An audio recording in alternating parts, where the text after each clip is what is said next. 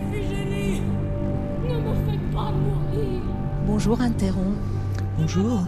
Vous présentez Iphigénie par euh, Thiago Rodriguez. C'est une autre façon de voir la tragédie hein, d'Iphigénie. Qu'est-ce qui vous a donné déjà envie euh, de monter ce texte? Ce sont les femmes. C'est Clytemnestre et c'est surtout Iphigénie. Ce sont des femmes qui disent non. Ce sont des femmes qui euh, refusent qu'on continue et surtout qu'on répète éternellement les mêmes tragédies, justement. Donc, euh, puisqu'une tragédie se termine mal, il faut arrêter les tragédies. Voilà. Donc, ce qui m'a passionné, c'est alors que ça va mal se terminer, puisque Iphigénie va mourir. Mais la manière dont elle meurt, c'est radicalement différent de ce qui s'est passé auparavant. C'est-à-dire que c'est une femme qui décide de mourir et non pas d'être sacrifiée, et qui le fait en libre arbitre, c'est son choix, et, et surtout, surtout, elle refuse qu'on se souvienne d'elle, elle veut qu'on l'oublie c'est que ça, cette histoire se termine. Et quand on voit effectivement ce que la mémoire nous fait faire, quand on voit dire, ces, ces, guerres qui se succèdent, enfin, au, au motif de, etc., etc., etc., la mémoire, ça peut être incroyablement délétère. C'est en même temps une force, c'est ce qui nous constitue, mais c'est aussi ce qui nous tue. En une nuit, tu as décidé de changer d'avis. Un roi peut changer d'avis quand il le souhaite. Tu devrais te souvenir qu'un roi ne peut céder au caprice.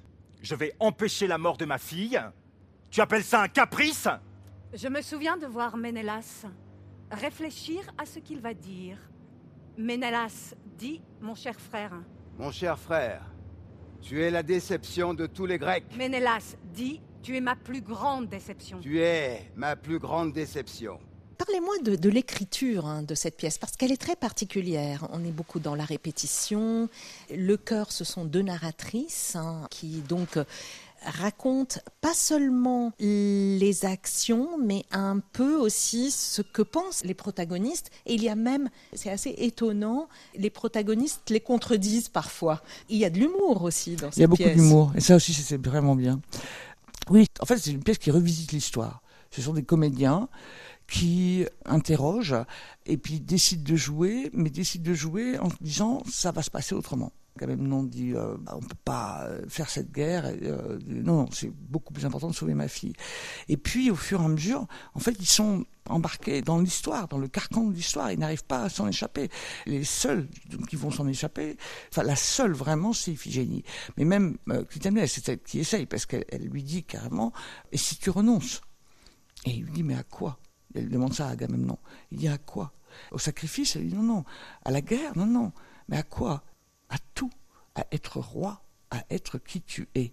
C'est-à-dire qu'elle lui propose d'être un homme nouveau, de créer un monde nouveau. Et effectivement, dans ce monde, il y a de l'amour. Mais il n'y a pas que ça. Et elle interroge, c'est vraiment un discours politique. Est-ce que cette guerre est nécessaire? Qui sert-elle? Et, et c'est magnifique. Magnifique, merci Interron. Je rappelle donc que vous présentez Iphigénie, une tragédie réécrite par Thiago Rodriguez. Merci. Merci beaucoup.